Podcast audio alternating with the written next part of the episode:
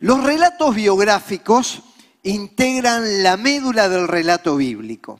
Hay una gran cantidad de nombres que aparecen y algunos pasan hasta desapercibidos. Cuando comencé a estudiar la palabra de Dios y a predicarla, me di cuenta que yo no debía buscar un versículo para predicar, sino que esa sección de la escritura me iba a encontrar a mí.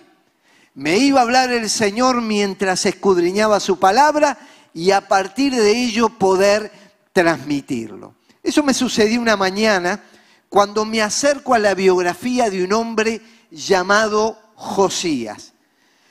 Todo su relato aparece en Segunda Crónicas capítulo 34 y otros pasajes de la Escritura donde nos habla en detalle de sus vidas, sus obras, sus actitudes, las decisiones que tomó y durante tres domingos vamos a estar haciendo un análisis de la vida de este hombre. En breves pinceladas quiero compartirles lo que se dice acerca de él. Si le entregáramos una plaqueta de homenaje, como a veces se suele hacer en reconocimientos humanos, en la misma dice, Josías hizo lo que agrada al Señor pues siguió el buen ejemplo de su antepasado David. No se desvió de él en el más mínimo detalle. Nosotros cuidamos las grandes acciones, las grandes decisiones. Pero acá dice que Josías avanzó porque cuidó aún los mínimos detalles. Aquello que Dios ordenaba y aquello que aún Dios sin ordenarlo podría atentar contra la salud espiritual de su vida, de su familia y su congregación. Por eso Josías no se desvió ni en las grandes cosas ni en las pequeñas cosas de aquello que Dios ordenó. Pero cuando termina su vida, no es solamente una plaqueta de homenaje, en su lápida seguramente habrán puesto lo siguiente. No hubo otro rey antes de él que se convirtiese a Jehová de todo su corazón, de toda su alma y de todas sus fuerzas, conforme a toda la ley de Moisés, ni después de él nació otro igual. Tremendo, rompió el molde. No hubo otro antes ni otro después.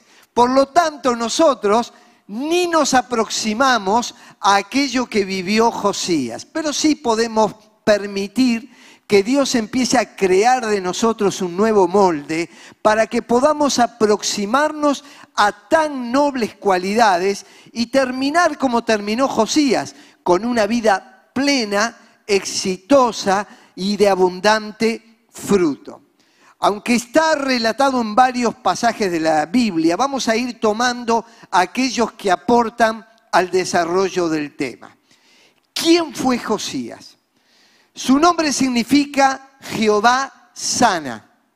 Y es el apropiado para un hombre que conoció sanidad personal, sanidad interior y que luego transmitió salud hacia aquellos que le rodeaban.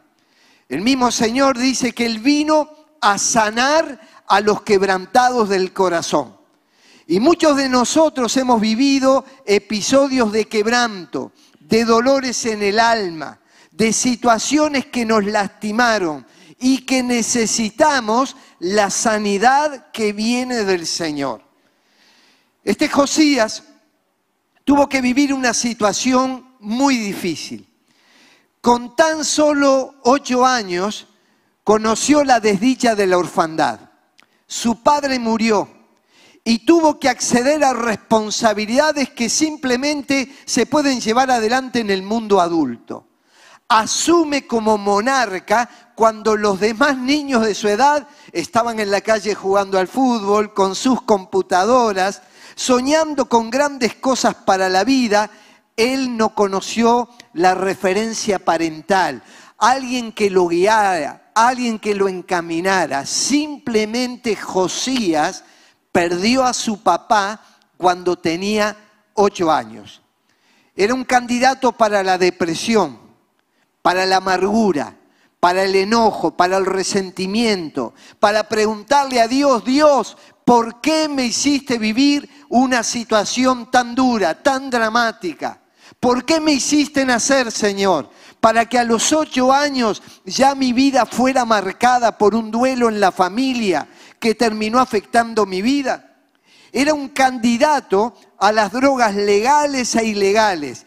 Iban a intentar amortiguar el dolor de su alma sumergido en aquellas cosas que lo iban a hacer evadir el problema, pero no resolver el problema. Pero contrariamente a lo que podemos imaginar, Josías se transforma en un excelente navegador en medio de los mares embravecidos de la vida supo sortear el obstáculo de personas dañinas y difíciles que vinieron a tentar contra él. En definitiva, aquello que iba a ser lo que lo iba a hundir se transformó en una catapulta que hoy inspira nuestras vidas. Lo mismo le pasó al apóstol Pablo, que en un momento por predicar el Evangelio es llevado preso, es llevado a la cárcel. Y me acuerdo cuando estaba con los pastores en Colombia, que habían escapado de una región problemática donde había guerrillas y ellos habían sobrevivido a dificultades, este pasaje de Pablo me lo puso Dios en el corazón para inspirarlos. Las cosas que me han sucedido, las cosas difíciles, las cosas duras, han redundado más bien para el progreso del Evangelio. En definitiva, encontró en sus dificultades personales una idea de refugio, una idea de progreso. Y vos también podés, al igual que Josías, al igual que Pablo, hundirte en tus desgracias, hundirte en tus razonamientos, o podés encontrar una fuerza, una fuerza interior enorme, una gran riqueza en aquellas cosas que te han sucedido. Cuando pensamos en él, Vamos enseguida al álbum familiar. Es allí que aparece en detalle quién era la familia de Josías. Aquellos que han escuchado mis mensajes hace tiempo recordarán que en una oportunidad les compartí acerca de los genes y de los memes. Y hoy voy a volver a traer esta ilustración porque es apropiada para el tema que estamos hablando. Los genes están referidos a la unidad molecular de la herencia genética que permite almacenar la información y transmitirla a la descendencia. Y todos tenemos una genética. Por eso cuando vamos a un médico y de repente ante una patología nos pregunta, ¿en su familia hubo gente que tuvo esta enfermedad? ¿Por qué? Porque esa es una información que puede ayudar al médico a diagnosticar una enfermedad y por supuesto tratarla para que la persona pueda sanar. Pero también están los memes, que es una cosa cuando lo prediqué hace años y ahora, porque ahora también se usa como algo humorístico, trayendo una imagen de alguien en el pasado y le ponen luego una leyenda cómica. Pero en realidad, originalmente los memes fue una expresión que especialistas en la conducta humana usaron para referirse a la información cultural transmisible de un individuo a otro y hereditariamente puede alcanzar a varias generaciones. Permítame utilizar una experiencia personal para ilustrar eh, lo que estamos hablando. Y mientras yo cuento mi experiencia, usted en su mente va a estar elaborando la suya, porque cada uno de los que estamos aquí tenemos una historia totalmente diferente. Genéticamente hablando, aquellos que conocieron a mi mamá saben que me parezco mucho a ella. A veces me asusto cuando me miro en el espejo porque digo, qué parecido a mi mamá. Los ojos, la nariz, la boca. Mi mamá tenía un mechón de pelo que se le caía sobre la frente, que cuando yo tenía más pelo también se me caía. Y me acuerdo que cuando iba a la escuela, un día le conté a un niño de la escuela dominical aquí y no me podía creer. Mi mamá me peinaba con el jopo para atrás, me ponía limón en la cabeza y así yo arrancaba para la escuela, con el pelo durito porque el jopo se me caía. Bueno, la genética en todos nosotros influye. Todos nos parecemos a. alguien de la familia, ¿verdad? A veces eso nos hace bien y a veces nos hace mal. Decimos, tan feo salí, pero en este caso mi mamá era tan linda que yo tengo que decir que me siento orgulloso de parecerme a ella. Pero también tenemos nuestros memes, que tiene que ver con lo que nos transmitieron en nuestras casas y que no necesariamente tiene que ver con la genética. A veces lo transmitieron de manera consciente y a veces también lo transmitieron de manera inconsciente. Aunque mi mamá fue hasta quinto de escuela solamente, siempre digo que fue una mujer de avanzada. Porque cuando la psicología era resistida por muchos y aún se predicaba en contra desde los púlpitos, hace casi 50 años atrás me sugirió ir a hacerme un test de orientación vocacional. Lo que es tan común en nuestro tiempo, hace 50 años atrás no lo era. Y allá arranqué y había un ejercicio que tenía que hacer. Me daban una palabra y yo tenía que completar la frase. Venía todo bien hasta que en determinado momento aparece la palabra odio. Y ahí saqué toda mi carpeta teológica. Yo ya era medio teólogo de adolescente. Y dije, yo soy un cristiano redimido, consagrado, transformado por Cristo. Mire si voy a odiar. Yo tengo que amar porque el odio no puede estar en mi corazón. El odio es la aberración, la hostilidad, el resentimiento, el enojo contra una persona, contra un grupo, contra la sociedad, contra una situación. Y yo decía, Dios me llamó a amar y yo no puedo odiar. Entonces allí me dijeron, pero tenés que completar la frase. Y allí surgió algo que yo tenía en mi corazón. Fue tan impactante que hasta el día de hoy lo recuerdo. Y me di cuenta cómo los memes fueron transmitidos a mi vida. No fueron transmitidos de manera consciente. Nadie me dijo que yo tenía que odiar lo que ahora les voy a decir. Pero yo allí puse y completé de esta manera. Odio a los turcos. Claro, los que me siguen desde Guatemala, desde Ecuador, Perú, Bolivia, Estados Unidos o España, dicen, ¿qué tiene que ver? Si hay tan lindos paseos, viajes turísticos, teleteatros que muestran un país maravilloso, ¿por qué Pedro coloca eso en medio de un test de orientación vocacional? Yo me crié, como muchos saben, en una familia de origen armenio. Y estuve escuchando durante toda mi niñez las masacres que vivieron mis antepasados, mis bisabuelos. Una bisabuela que fue llevada a un harén, abuelos míos que fueron asesinados, decapitados, otros familiares que murieron mientras estaban dentro de un templo que fue incendiado, quemado y allí tuvieron que salir mis parientes por el mundo perdieron sus bienes, perdieron sus casas, perdieron vidas. Y yo desde niño escuchaba todas esas historias. Cuando tenía ocho años, vino una delegación de políticos y empresarios turcos y estuvieron en un hotel muy conocido allí frente a la Plaza Independencia. Y con mi abuelo, que me llevó, fuimos con un grupo de personas a reclamar con carteles en ese lugar. Y yo con mis ocho años sostenía un cartel y todavía tengo la imagen de mi abuelo mirándome con una sonrisa orgullosa. Ahí está mi nieto reclamando por esta situación. Usted me dirá, ¿y cómo lo superé? Bueno, ore por mí porque a veces me cuesta. Y a todos nosotros le voy a decir, si tuviéramos que colocar la palabra odio, ¿cómo continuaría usted? Odio a mi papá que fue violento. Odio a mi madre que nos abandonó. Odio a aquella persona que me estafó en los negocios. Odio a aquella persona que me lastimó con sus palabras. Odio al que abusó sexualmente de mí. Me odio a mí mismo, como me dijo una persona, porque la pornografía me ha inundado, me domina y tengo aberración por mi propia persona, por toda la basura que tengo adentro.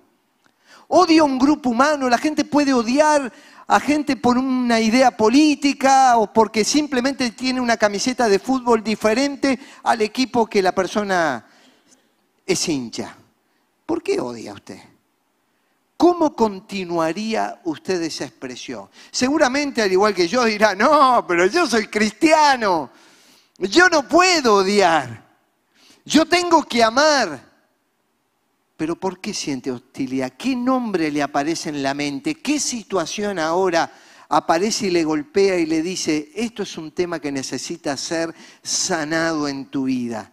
Que quizás nadie te lo puso intencionalmente, pero que vos te das cuenta que está allí junto contigo. Bueno, a veces las cosas que nos pasaron pueden ayudar a otros. Yo estaba predicando en la confraternidad evangélica ecuatoriana ante un grupo de pastores y estaba el tema de la iglesia perseguida. Y pude compartir esta misma experiencia que estoy compartiendo con ustedes.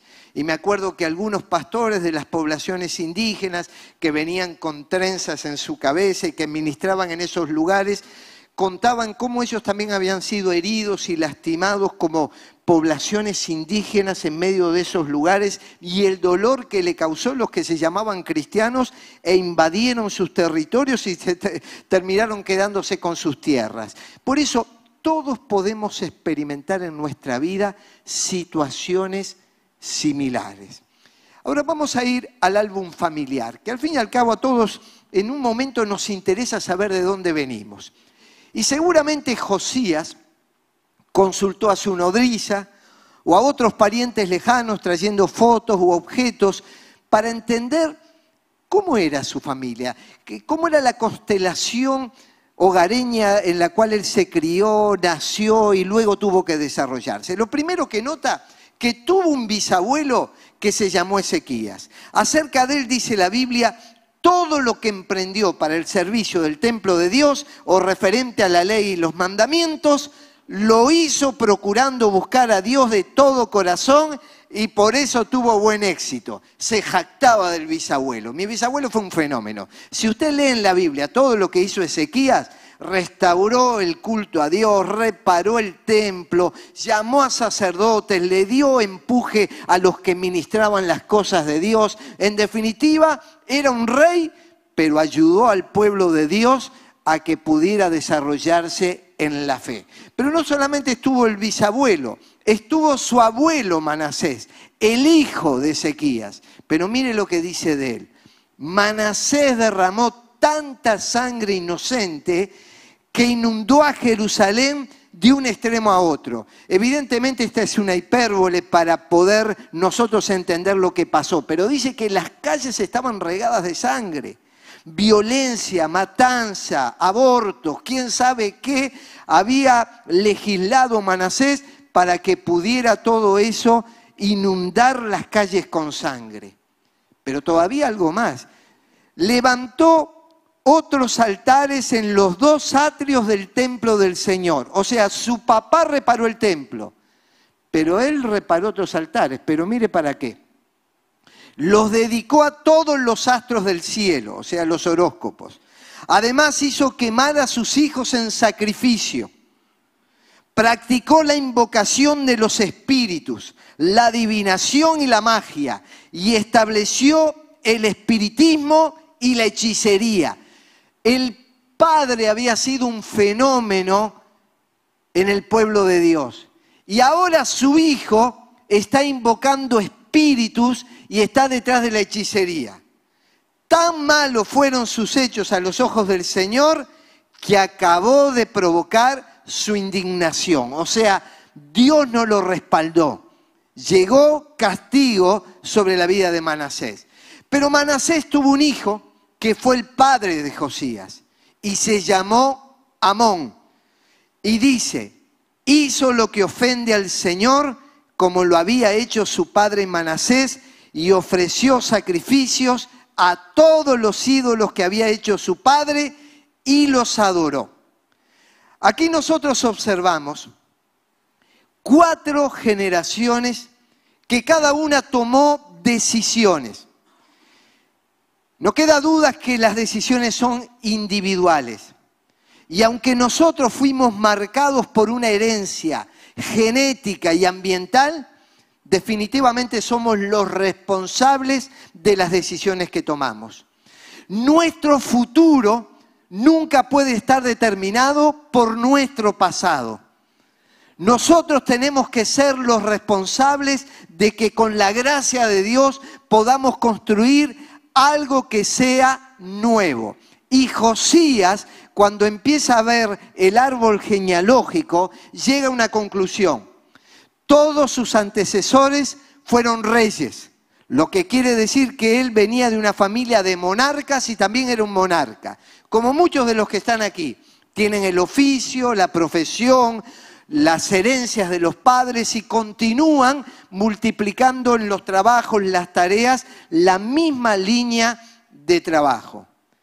Pero también se da cuenta de algo, en su familia hubo de todo.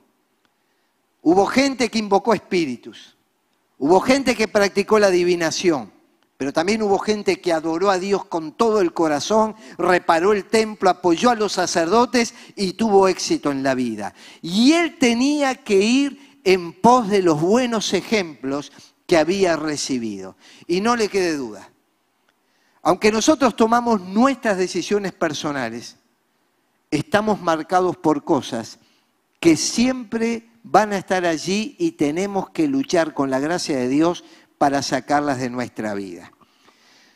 Hace un tiempo estaba hablando con un joven, bien jovencito, y me transmitía unas amarguras acerca de la iglesia que eran tremendas. Las cosas que me decía eran literales, ¿eh? era sacar la tapa de un tacho de basura y escuchar al joven hablar quejándose de la iglesia, de la juventud, de los cultos, de todo lo que había.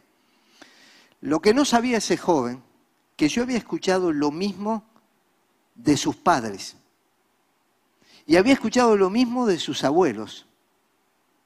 Y le voy a decir más, había escuchado lo mismo de su bisabuelo.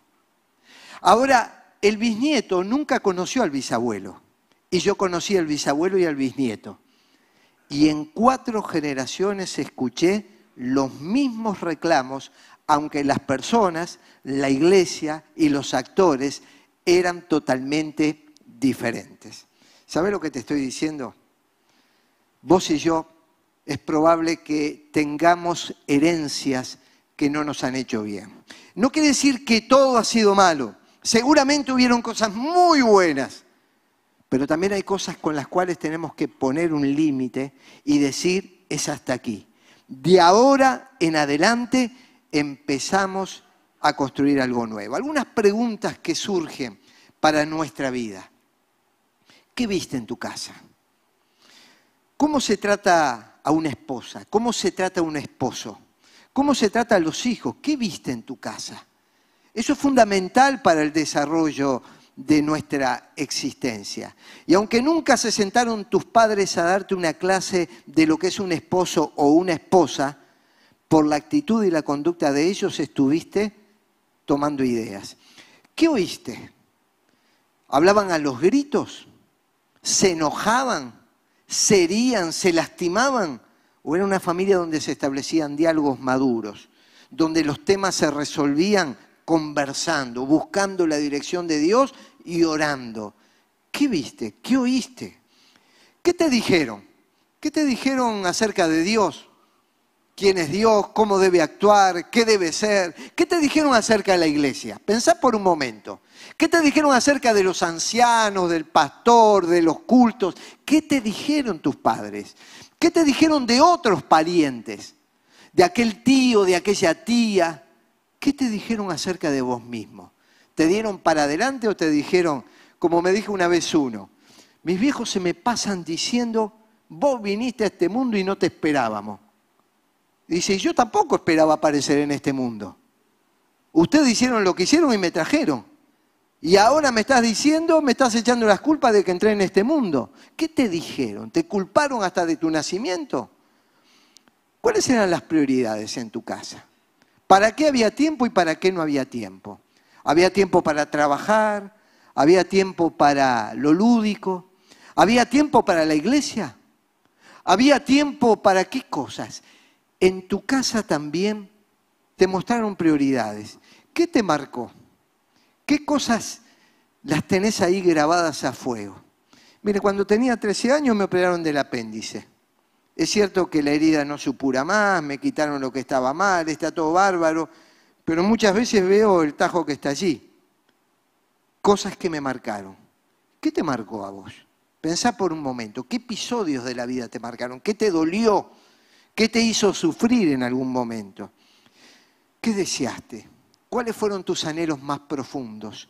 Cuando eras un niño, un adolescente, un joven, ¿con qué soñaste? ¿Cuál es tu realidad hoy? Y todas esas cosas empiezan a trabajar en nuestra vida y nos van muchas veces lastimando y enfermando. Pero ahí aparece algo muy, pero muy importante. Ahora empezamos a hablar no de la familia de Josías, sino que empezamos a hablar del Dios de Josías. En el pasaje que leímos dice que él se convirtió al Señor con todo su corazón. Hubo una conversión genuina, auténtica, un cambio de vida. En un momento se enfrenta a Dios y toma la decisión de cortar con un pasado de desdichas. No quiere ser un eslabón más en esa cadena de frustrados, amargados, resentidos, idólatras. No quiero ser como ellos, dice Josías. Yo quiero una conversión genuina. Y dice que fue con todo su corazón, con toda su alma y con todas sus fuerzas. Como enseñaban en el yema judío, amarás al Señor tu Dios con todo tu corazón, con toda tu alma y con todas tus fuerzas. La Biblia dice que ahora que tenemos a Cristo, fuimos marcados por una nueva genética. Tenemos la sangre de Cristo que ha limpiado nuestros pecados. Todo lo que ha pasado atrás, todos los traumas, todos los complejos, todas las herencias, Cristo las cargó en la cruz. Él llevó nuestros pecados, llevó nuestros dolores. Él es nuestro Salvador y Él es nuestro sanador. En Dios podemos encontrar lo que quizás en el mundo hemos perdido. Y Dios quiere llevarnos a una nueva vida que restaure la comunión con Él, que nos traiga paz al alma, que nos restaure el vínculo con otros y que nos lleve a experimentar sanidad total y completa. En un momento Juan dice, fíjense, qué gran amor nos ha dado el Padre que nos llame hijos de Dios y lo somos. Quizá vos decís, yo soy un hijo de un perfeccionista, soy el hijo de una persona violenta, de un alcohólico, de un drogadicto, soy el hijo de una mujer adúltera, soy el hijo que vino de casualidad al mundo, no sé lo que sos. Pero cuando te entregaste a Cristo, dice la Biblia, que hay una genética espiritual nueva, qué privilegio de ser llamados hijos de Dios. Cuando te pregunten por tu papá, ¿cómo era tu papá? Y vos decís, mira, mi papá es omnipotente, o sea, todo lo puede. Mi papá es omnipresente, está en todos lados, es omnisciente, todo lo sabe. Mi papá me disciplina cuando me porto mal y me corrige, pero no como un castigo violento, sino para que yo pueda andar derecho por la vida. Mi papá me da sabiduría, mi papá me abre puertas de trabajo, de prosperidad y de bendición. Mi papá es maravilloso y pudiste ser llamado hijo, hija de Dios por la gracia del Señor. Dios dice en su palabra, no temas porque yo te redimí, te puse nombre, mío eres tú. En un perfil psicológico, el profesional le va a preguntar quién le puso el nombre y por qué le pusieron ese nombre. Ahora Dios dice, vos sos mío y yo te pongo un nuevo nombre para que cortes con tus desdichas. Ya no andes más por la vida mendigando afecto. Ya no andes más culpando a los demás, culpando a tus padres, a tus abuelos, a tus bisabuelos, a la sociedad, a tu patrón o a tu empleado. No culpes más a la iglesia, a los pastores, a los ancianos.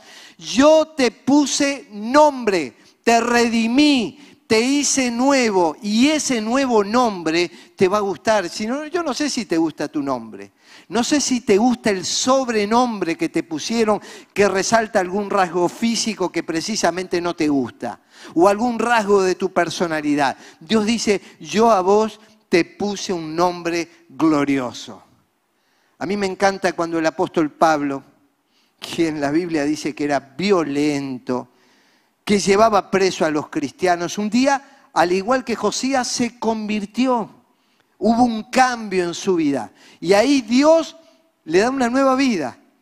Y él dice, yo no me avergüenzo del Evangelio, pues es poder de Dios para la salvación de todos los que creen. Eso es en la versión 1960. Pero en antiguas versiones decía así, yo no me avergüenzo del Evangelio porque es poder de Dios para la salud de todos los que creen. La versión 1909. La primera Biblia que tuve fue versión 1909. Sí, seré viejo, ¿no?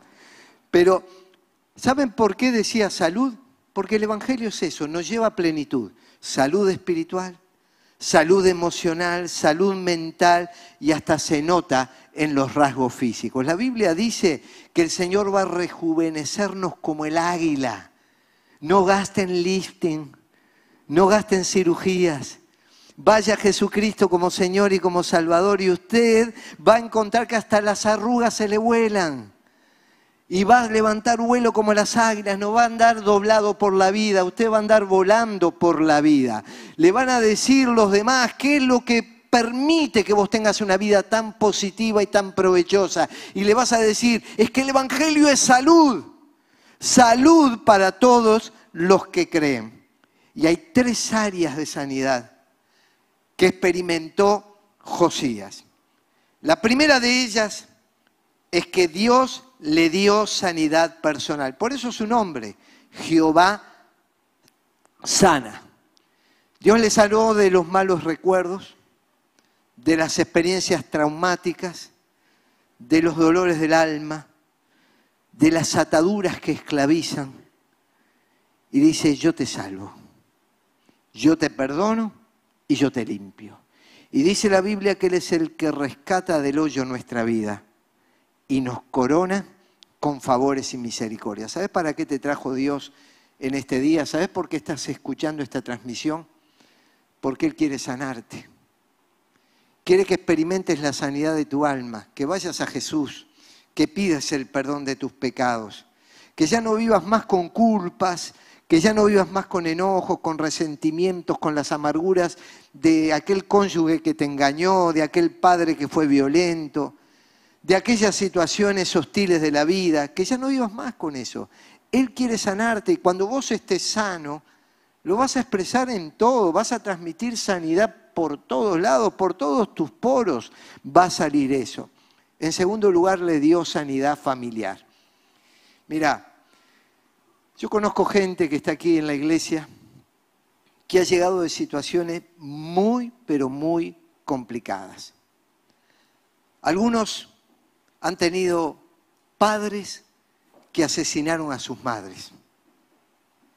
Algunos han venido sentándose cada integrante de la familia en lugares diferentes y cuando hicimos el llamado a entregarse a Jesucristo, mientras pedían perdón a Dios, se pedían perdón los unos a los otros. Aquí vimos gente venir divorciada y que por la gracia de Dios experimentan el perdón de Dios y se volvieron a casar y se volvieron a casar entre ellos. Dios sana las familias. Y yo le voy a decir algo a los jóvenes. El hecho de que tuviste una familia disfuncional no quiere decir que hagas una fotocopia de eso. Vos podés crear un nuevo modelo. Muchachos, chicas, formen hogares cristianos. Dios te ha sanado a vos. Empezá a formar un hogar cristiano, un hogar sano. Lo que viste mal del pasado no es para repetirlo. Lo viste, lo observaste, lo escuchaste, pero dijiste, yo voy a crear algo nuevo, con la gracia de Dios y con la fuerza de Dios. Y por último, Dios le dio sanidad a su entorno. Trae una mujer, un hombre sano, que construyan familias sanas. Te vas a dar cuenta que donde estén estas personas, hay sanidad. Contrariamente en nosotros casos, hay virus, hay contagios, hay enfermedades. Tenemos que alejarnos de esas situaciones que contaminan. Y vamos a buscar en Dios la sanidad total y completa. Y vamos a buscar a personas sanas que nos hagan bien. Y vamos a transmitir sanidad a quienes nos rodean. Los próximos domingos vamos a hablar cómo esa sanidad que experimentó Josías en medio de una situación tan dura desde el vamos, perdiendo a sus padres, con abuelos y padres idólatras, cómo lo transformó Dios en algo tan productivo. ¿Sabes que Dios va a hacer eso con tu vida? Entregale el corazón a Jesús. Dale tu vida a Él. Dios dice a su pueblo, si oyeres atentamente a la voz de Jehová tu Dios, e hicieres lo recto delante de sus ojos, escuchás y haces. Y dieres oído a sus mandamientos y guardares todos sus estatutos. Ninguna enfermedad que envié a los egipcios te enviaría a ti, porque yo soy Jehová tu sanador. ¿Qué significa Josías? Jehová sana. Y Dios dice, mira, cuando veas esta sociedad tan enferma, tan contaminada, tan problemática, yo te quiero decir algo. No sigas en pos de lo que ellos hacen. Seguí la voz del Señor obedece sus mandamientos, camina con Él. Ninguna de esas enfermedades sociales, colectivas, familiares, individuales que ves por ahí van a tocar tu vida, ni tu familia, ni la iglesia. Jehová es nuestro sanador. Y cuando vamos a las páginas del Nuevo Testamento, nos habla de orar. Y dice, cuando oren con fe, el enfermo sanará y el Señor lo levantará. Y si ha cometido pecados, le serán perdonados. Es decir, Dios te va a traer salvación y sanidad a tu alma, salud espiritual. Te va a limpiar, te va a perdonar y no vas a morir jamás. Tenés vida eterna. Vida eterna en Cristo. Todos sabemos que nos vamos a ir de este mundo, pero el Hijo de Dios, el que fue marcado por Jesucristo, no muere, va a vivir eternamente. Por eso, confiésense sus pecados unos a otros. En la confesión hay liberación. Si algo hiciste mal, si algo dañaste a otro, confesalo. Dice, y oren unos por otros para que sean sanados oren unos por los otros para ser sanados. Te invito a estar en pie.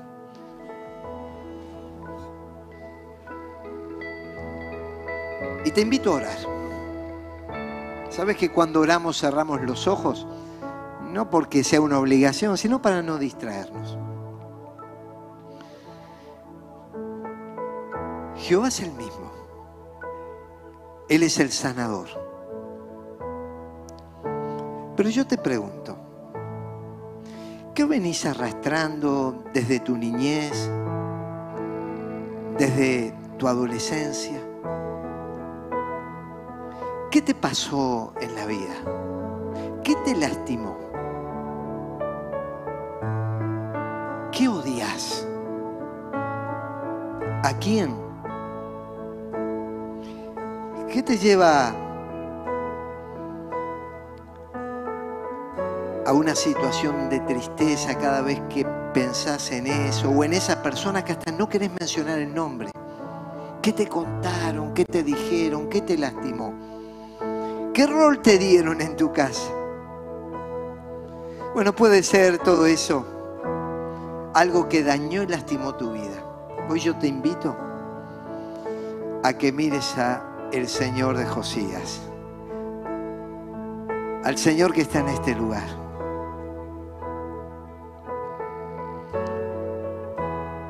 Que digas claramente, Señor, yo, esto me ha dañado. Esta expectativa que yo tenía y no se cumplió me lastima. Este vínculo. Aquel episodio que me pasó, Señor, me ha lastimado su pura. Pedile a Dios que lo sane, pedile a Dios que lo sane. Señor, en esta mañana, yo te pido que estés paseando por estos bancos, tocando cada vida, tocando cada corazón, sanando cada enfermedad del alma, sanando los recuerdos, los dolores, las experiencias traumáticas, lo que nos lastimó. Señor, te pido en el nombre de Jesús que vengas tú trayendo sanidad. Nos dijiste que oremos unos por otros para ser sanados. Señor, derrama sanidad sobre tu pueblo. Derrama sanidad por aquellos que por primera vez pisan este lugar y se encuentran con el mensaje de Jesús que vino a sanar a los quebrantados de corazón. Señor, sana cada herida, sana cada dolor. Danos plenitud espiritual, Señor. Tú viniste a darnos esa plenitud. Nos marcaste llamándonos hijos tuyos. Nos diste genética espiritual, vida espiritual, esperanza, alegría, sin merecerlo. Pero tú en tu amor y en tu gracia lo hiciste. Bendito y alabado sea tu nombre. Gracias Señor. Gracias porque en esta mañana nuestras vidas serán distintas. Nos llevarás a un lugar diferente comienzas un proceso de sanidad y restauración en cada uno de nosotros. Permítenos cortar con ese pasado, Señor, y esa herencia que nos lastimó. Y ayúdanos a que, a que de ahora en adelante, Señor, el mismo Dios de Josías, de Pablo, que ha transformado a tantas personas en este lugar, sea transformando, convirtiendo y llevando a plenitud. En el nombre de Jesús lo pedimos. Amém. Amém.